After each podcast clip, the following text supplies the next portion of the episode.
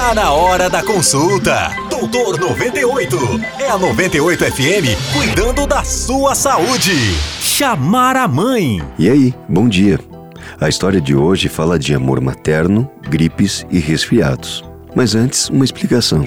Gripe e resfriado não são a mesma coisa. Não mesmo. Na gripe, você tem um quadro mais florido, com febre, fraqueza e dores pelo corpo e dores de cabeça. Já o resfriado se apresenta de forma mais leve, com a prevalência de espirros, nariz escorrendo e uma eventual dor de garganta.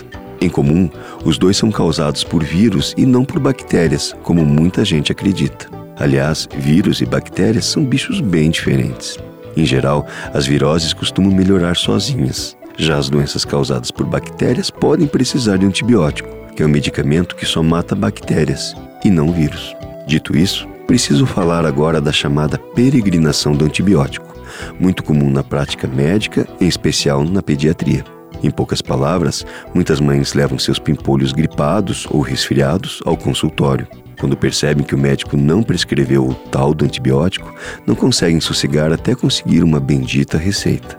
É quando começa uma romaria de consultas até convencer ou comover algum médico de que a criança não melhora porque não foi receitado antibiótico. Pois é, além de ineficaz nos quadros de viroses, o uso sistemático de antibióticos tem criado um cenário perturbador para o futuro. Afinal, seu uso indevido tem gerado uma perigosa resistência das bactérias. Acredita-se que em alguns anos, muitos antibióticos que estão por aí serão tal como água. E quando isso acontecer, o que nós vamos fazer? Chamar a mãe? Pense nisso. Até a próxima. Se cuida. Você ouviu Doutor 98 com o Doutor Carlo Andrade, CRM 35499. Todos os dias, às 10 da manhã.